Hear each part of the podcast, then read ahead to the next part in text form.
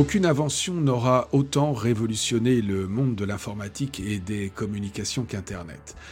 Internet, rappelons-le, est une infrastructure physique qui permet de diffuser de l'information dans le monde entier, qui permet également la collaboration et les interactions entre les individus et leurs ordinateurs où qu'ils soient dans le monde. Non, rien n'a d'équivalent dans l'histoire des technologies tant Internet a révolutionné les pratiques de milliards d'individus. Alors comment tout cela a-t-il commencé? Eh bien c'est l'objet de cet épisode. Raconter l'histoire d'Internet, c'est se pencher sur 60 années d'évolution dans le domaine de l'informatique et des réseaux de télécommunications. Autant dire que c'est mission impossible dès lors qu'on veut faire entrer cette histoire dans un épisode d'environ 10 minutes. Alors on va juste se concentrer sur cette période d'environ 20 ans qui court du mois d'août 1962 au 1er janvier 1983. Pourquoi uniquement cette période? Parce qu'elle concerne les origines d'Internet, depuis la conceptualisation d'idées révolutionnaires jusqu'à l'adoption d'un protocole par le monde entier.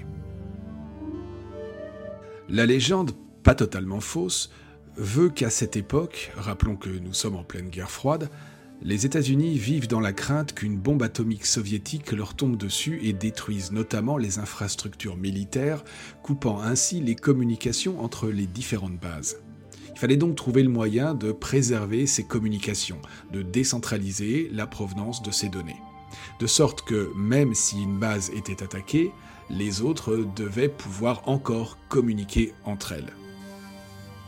Il faut donc remonter en août 1962 pour trouver trace des premiers textes conceptualisant les interactions entre individus par le biais d'ordinateurs. Ces textes, on les doit à Joseph Leader. Leader, en 1962, c'est le chef du programme de recherche en informatique de la DARPA, une agence du ministère de la Défense des États-Unis. Leak Leader imagine un ensemble d'ordinateurs interconnectés à l'échelle mondiale grâce auxquels chacun pourrait accéder à des données et à des programmes. Les bases théoriques du réseau sont posées. À cette même époque, il y a un autre personnage absolument incontournable. C'est Leonard Kleinrock, qui est chercheur en sciences de l'informatique au MIT, le très célèbre Massachusetts Institute of Technologies, à Boston.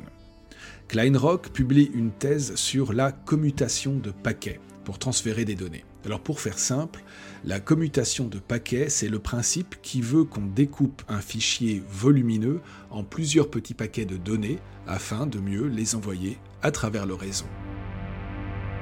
La thèse de Leonard Kleinrock va devenir un repère technologique majeur. Mais Leader, Kleinrock, tout cela, ce ne sont encore que des projets. Exceptionnels, parfaitement documentés, mais qui ne sont pas encore mis en pratique. Et c'est Paul Baran, un informaticien américain qui travaille de son côté pour une autre agence du gouvernement US, qui va mettre techniquement en œuvre le principe de commutation de paquets en s'appuyant sur la thèse de Kleinrock techniquement dans le sens où les théories font place à la pratique, où les mots cèdent leur place aux bits et aux octets. Les efforts des chercheurs se poursuivent et arrive l'année 1967 et la création du projet ARPANET, financé par la branche recherche et développement du gouvernement des États-Unis. ARPANET, ce n'est rien de moins qu'un réseau à transfert de paquets qui deviendra la base des échanges de données sur ce qui va bientôt devenir Internet et en septembre 1969, un premier ordinateur de ce réseau ARPANET est implanté à l'Université de Californie à Los Angeles. Il est rapidement connecté à un deuxième ordinateur implanté lui à l'Université de Stanford entre San Jose et San Francisco, toujours en Californie.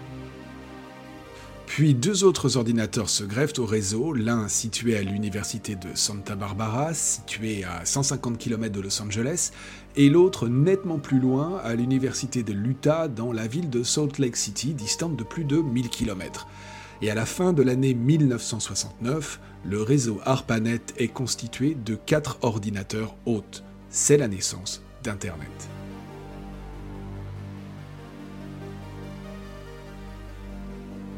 Par la suite, de nombreux ordinateurs se grefferont au réseau et l'essentiel des travaux des chercheurs se concentrera sur la création d'un protocole de communication commun à tous les ordinateurs connectés. Pour une raison très simple, Pour pouvoir communiquer, les machines doivent utiliser les mêmes caractéristiques techniques. C'est ce qu'on appelle un protocole. Autre étape importante en 1972, ARPANET est présenté dans le cadre d'une conférence internationale. Et comme un protocole commun a été adopté, des informaticiens ont pu développer des services qui utilisent le réseau ARPANET. C'est notamment le cas du courrier électronique inventé par Ray Tomlinson, qui répondait à une demande des développeurs du réseau ARPANET qui avaient besoin d'un outil rapide pour échanger des informations. Et ce sera bientôt le cas du World Wide Web qui s'appuiera sur l'infrastructure d'Internet et qui sera développé à partir de 1989. Mais je vous l'ai déjà dit, nous verrons ça dans un autre épisode. Revenons à ARPANET, qui très vite devient Internet. Et Internet, dans l'esprit des pionniers, c'est une architecture ouverte. De fait, comme prévu par les développeurs de ce vaste projet, de nombreux réseaux indépendants viennent se greffer au réseau existant, le tout formant ainsi un réseau de réseaux. Mais le protocole en usage à cette époque est encore perfectible. Par exemple, il n'existe pas de contrôle des erreurs sur l'acheminement des paquets d'un ordinateur vers un autre. C'est là qu'intervient Robert Kahn, un ingénieur informaticien qui va développer une nouvelle version du protocole et qui va très vite solliciter l'aide de son collègue de l'université de Stanford, Vinton Cerf. À eux deux, ils vont imposer quelques règles de base dans la transmission des données, comme par exemple euh, l'accusé de réception d'un paquet par l'ordinateur destinataire ou encore le retour d'un paquet égaré dans le réseau, ou encore le réassemblage des paquets dès lors qu'ils arrivent à destination. Ce protocole porte le nom de Transmission Control Protocol Internet Protocol, que l'on résume plus simplement par protocole TCP/IP.